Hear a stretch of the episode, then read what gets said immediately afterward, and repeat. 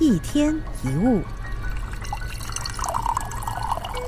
底片公司柯达的创办人曾说过一句话：“我们在工作时间做的事，决定我们拥有什么；我们在闲暇时间做的事，决定我们成为哪一种人。”一般来说，我们日常所从事的活动都是以利己为出发点。为了让自己跟家人拥有美好的生活，所以我们努力的工作。跟家人出游感到愉快，跟好友一起逛街聊天能够疏解压力，所以我们喜欢花时间做这些事情。但除了这些事情以外，有机会也可以尝试做一点利他的事。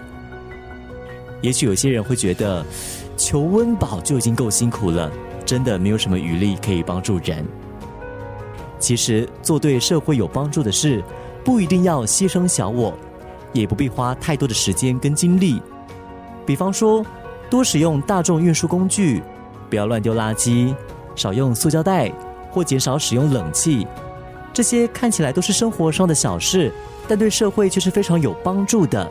至少对这个大自然环境来说是非常有意义的。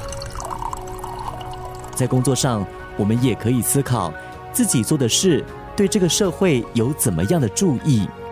其实。让人开心也是一种功德，让人在生活上更便利也是一种贡献。成长最好的部分，就是慢慢了解到，对自己好的方法，就是对别人也好。